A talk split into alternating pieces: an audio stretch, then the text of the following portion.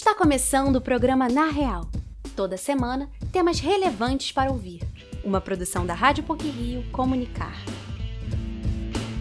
Certamente você já ouviu falar do teatro tablado. Trata-se de uma escola de interpretação criada pela escritora e dramaturga mineira Maria Clara Machado e que já formou mais de 5 mil profissionais em artes cênicas. Fundado em 1951, teve na época o apoio de um grupo de artistas e intelectuais. É sobre esses 70 anos do tablado que vamos falar hoje. Um outro tema do programa diz respeito ao crescimento de aplicativos falsos no país. Os principais alvos dos golpistas são exatamente os softwares de programas do governo federal. Fique com a gente!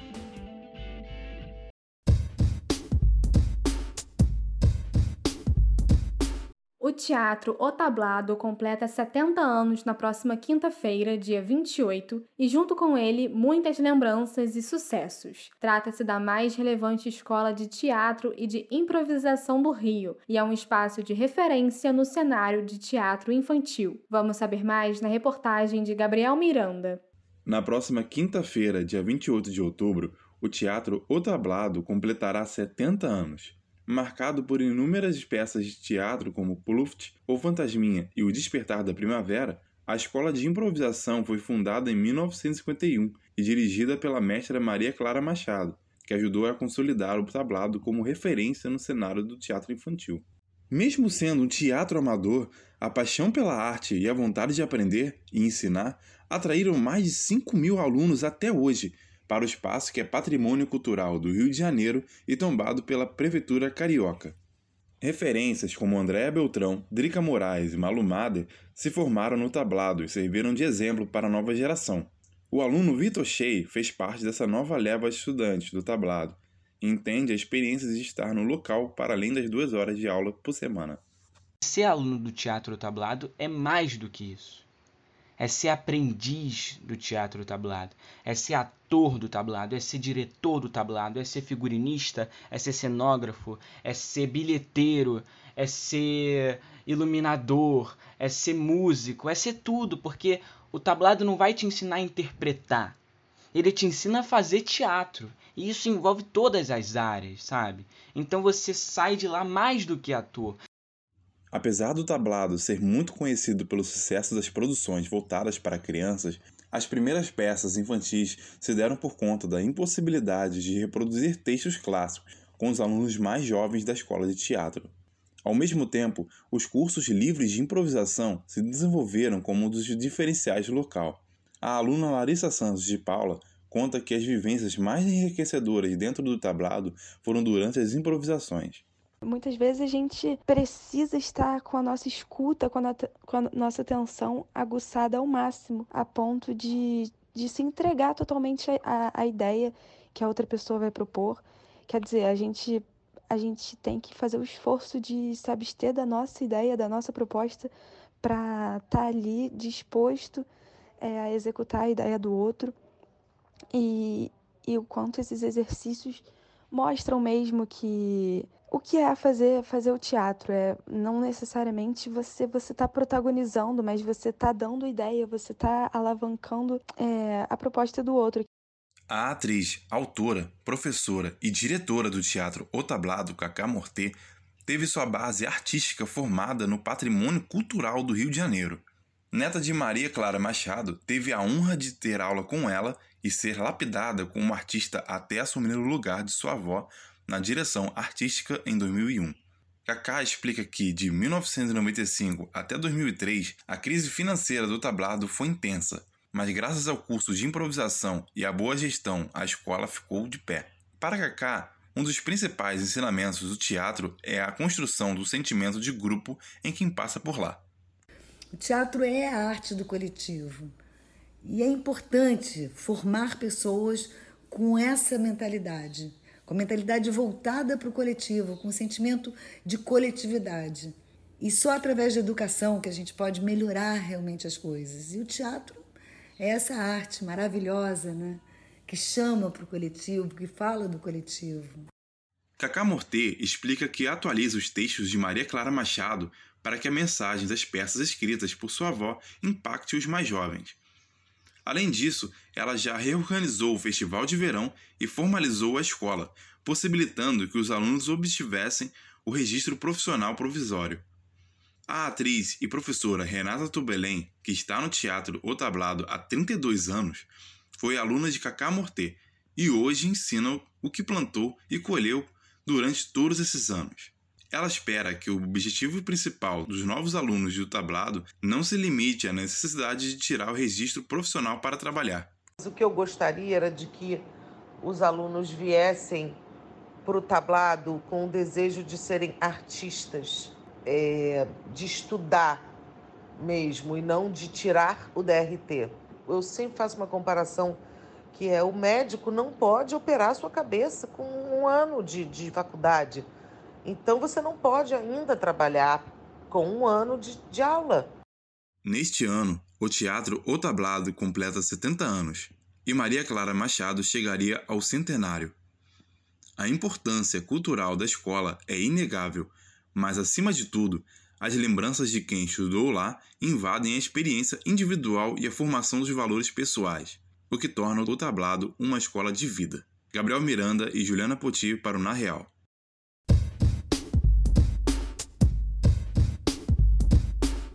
Houve um crescimento no número de aplicativos falsos no Brasil da ordem de 225% no segundo trimestre de 2021, se comparado ao mesmo período do ano passado. Quem tem mais informações sobre isso é o repórter Luiz Felipe Azevedo. O acesso à internet e o uso de aplicativos já fazem parte da vida cotidiana dos brasileiros. No entanto, a população deve estar sempre atenta à maneira como se relaciona com esses dispositivos. Segundo o relatório de atividade criminosa online no Brasil, produzido pela empresa de monitoramento a riscos digitais Axur, o número de falsos apps no país que são criados por criminosos com o objetivo de aplicar golpes cresceu 225,1% no segundo trimestre de 2021, quando comparado ao mesmo período do ano passado. Como explica o professor do Departamento de Informática da PUC-Rio, Anderson da Silva, esses aplicativos falsos são semelhantes aos originais, porém têm ações diferentes que vão além das imaginadas pelo usuário.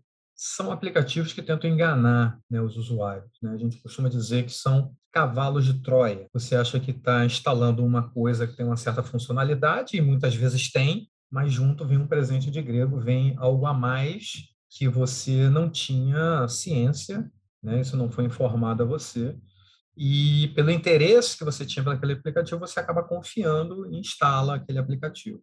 Só que aí, claro, ele acaba tendo algumas ações que você não esperava, né? E eventualmente, se você inclusive soubesse, você poderia ter a opção de não instalar. Os aplicativos de programas do governo são os principais alvos dos golpistas. De acordo com um levantamento feito pela empresa especializada em cibersegurança Kaspersky, em abril de 2021, período de nova rodada de pagamento do auxílio emergencial, existiam ao menos 18 falsos apps sobre o benefício na Google Play Store, encontrada em celulares Android, e um na App Store da Apple. Eles buscam oferecer alguma nova funcionalidade ao usuário, maneira de estimular o download. Essa prática também é muito comum dentro dos nichos de jogos e redes sociais.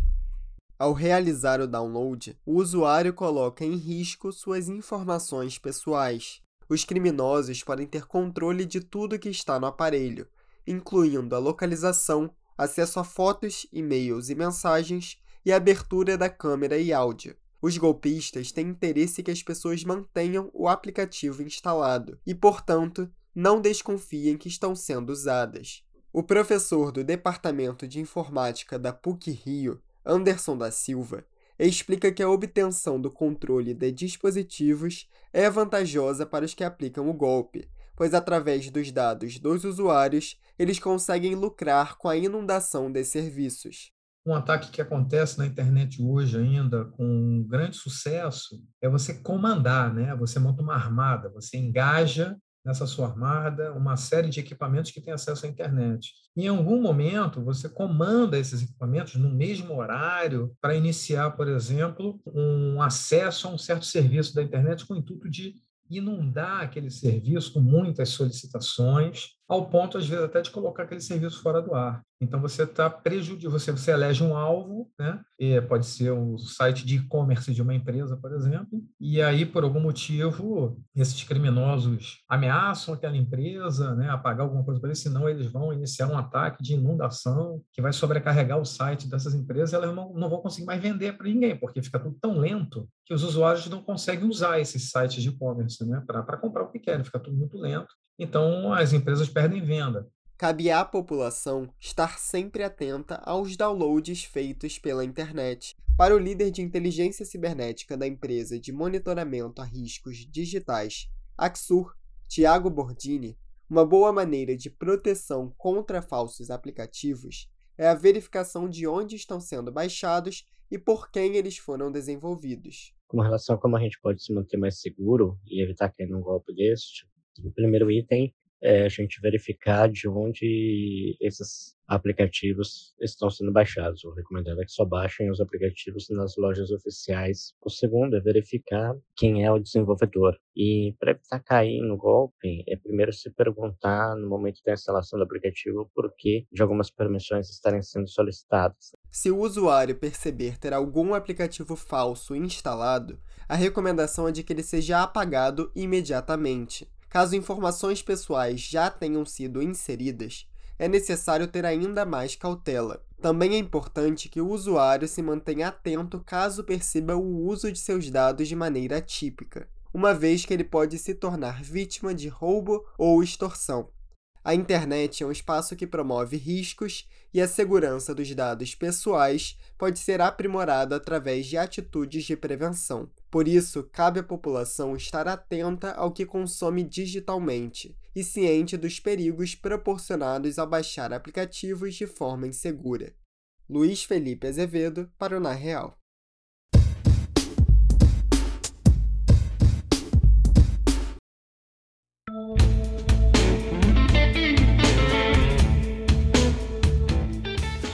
Finalizar essa edição do Na Real, selecionamos alguns assuntos relevantes e curiosos da semana que foram ou serão destaque nas mídias eletrônica e impressa. Pílulas da semana. Coldplay é a mais nova atração do Rock in Rio 2022. Até agora, além de Coldplay, alguns artistas já foram confirmados, como Iron Maiden, Justin Bieber, Post Malone, Isa, Dua Lipa, Alok, entre outros. O evento também anunciou a volta da Arena Imersiva. No Rock in Rio de 2019, essa arena era chamada de Nave e tinha temática espacial. Já a edição de 2022 terá como tema a Amazônia. Começou na última quinta-feira o Festival Cineduc, que vai exibir ao longo de sua programação 50 curtas-metragens nacionais. Com duração de até 30 minutos, os filmes abordam diferentes temáticas, como a desigualdade social e a Covid-19. Além da exibição dos curtas, o festival vai promover debates com realizadores e jurados. O Cineduc vai acontecer até o dia 31 de outubro de forma online e gratuita, e os filmes podem ser conferidos no site cineduc.com.br. A sétima e última parcela do auxílio emergencial cai nesse mês. O pagamento foi efetuado na última segunda-feira para os beneficiários do Bolsa Família e se encerra no dia 31 deste mês de outubro. Segundo o ministro da Cidadania, João Roma, o governo federal estuda a possibilidade de manter o auxílio emergencial até a eleição de 2022 e pague, em média, 300 reais ao mês. O filme Venom Tempo de Carnificina, que chegou aos cinemas brasileiros no dia 7 de outubro, ultrapassou Velozes e Furiosos 9 e se tornou a maior estreia desde o começo da pandemia de Covid-19. O filme, protagonizado por Tom Hardy, foi responsável por levar mais de 580 mil pessoas aos cinemas durante os dias 14 e 17 deste mês. Com isso, somente nesse período, as bilheterias espalhadas pelo país conseguiram arrecadar mais de 10 milhões de reais. Depois de Caetano Veloso, Gilberto Gil faz turnê pela Europa. A turnê Gil in Concert começou no dia 30 de setembro com a apresentação na cidade francesa da região da Borgonha. Já passou pela Alemanha e Espanha e termina no dia 7 de novembro em Santarém, Portugal. Suas letras compõem sobre as fases de sua carreira. Além disso, o músico está acompanhado de sua família e conta com a participação especial de Adriana Calcanhoto. A turnê terá 18 shows espalhados em oito países. Por hoje é só. O programa Na Real é produzido por estagiários da Rádio PUC, com a supervisão e edição de Célio Campos. Lembramos que a Rádio PUC faz parte do Comunicar, cuja coordenação é de Lilian Sabac. Até a próxima semana!